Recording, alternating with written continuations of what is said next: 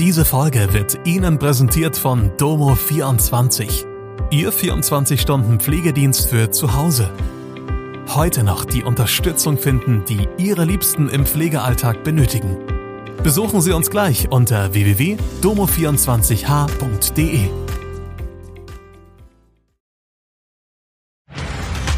Hallo, das sind die Nachrichten am Freitag aus Mannheim und der Region. Teurer übernimmt die Mannheimer Bäckerei Zorn. Mannheimer Sexualstraftäter darf nicht mehr ausreisen. Hochwasser an Rhein und Neckar.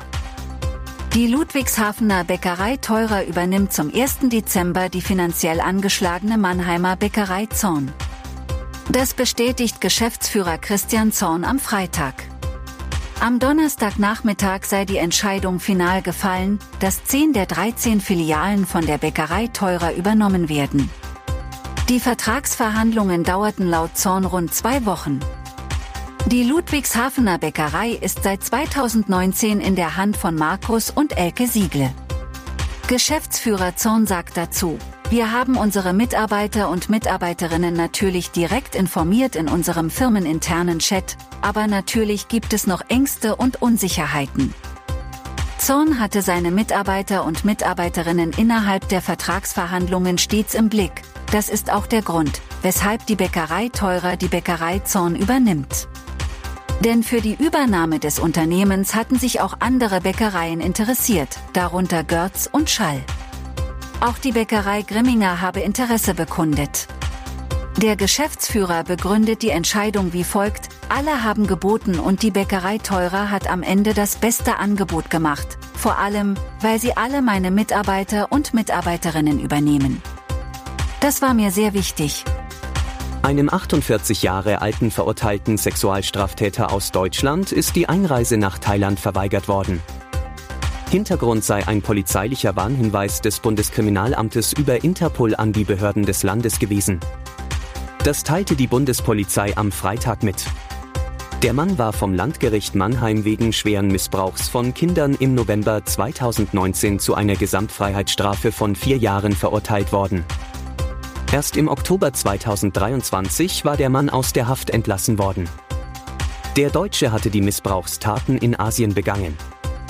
Die Stadt Mannheim hatte daraufhin verfügt, dass der Reisepass des Mannes sichergestellt werden soll, so dass eine Ausreise nicht mehr möglich ist. Bundespolizisten stellten den Reisepass bei der Einreise des Mannes am Flughafen Frankfurt sicher. Eine erneute Ausreise, insbesondere nach Asien, sei damit für den Mann nicht mehr möglich. Zudem beschränkte die Kommune den Geltungsbereich des Personalausweis auf das Gebiet der Bundesrepublik Deutschland. Riesige Pfützen haben sich im Neckarvorland in Mannheim ausgebreitet. Und in Heidelberg hat der Fluss die Hochwassermarke 1, 2,60 Meter am Freitagvormittag überschritten. Damit ist die Schifffahrt hier eingestellt. Die B37 unterhalb der alten Brücke wird aber wohl nicht überflutet werden. Dazu müsste der Neckar auf 3,55 Meter steigen. An den Städten entlang des Rheins, wie beispielsweise in Speyer, wurden allerdings am Freitag einzelne Straßen vorsorglich gesperrt. Die Experten rechnen mit dem Höchststand des Rheins am Pegel Mannheim in der Nacht zum Sonntag. Möglicherweise werde schon am Samstagvormittag an der Hochwassermarke 1 gekratzt. Diese liegt bei 6,50 Metern. Dann dürfen Schiffe nur noch mit maximal 20 Stundenkilometern und nur noch im mittleren Drittel der Fahrrinne unterwegs sein. Kleinere Boote ohne Funk an Bord müssen im Hafen bleiben. Eine Einstellung der Schifffahrt drohe aber nicht, sagte Mark Hannig, stellvertretender Leiter des Wasserstraßen- und Schifffahrtsamtes Oberrhein. Das war Mannheim Kompakt. Jeden Montag bis Freitag ab 16 Uhr auf allen gängigen Podcast-Plattformen.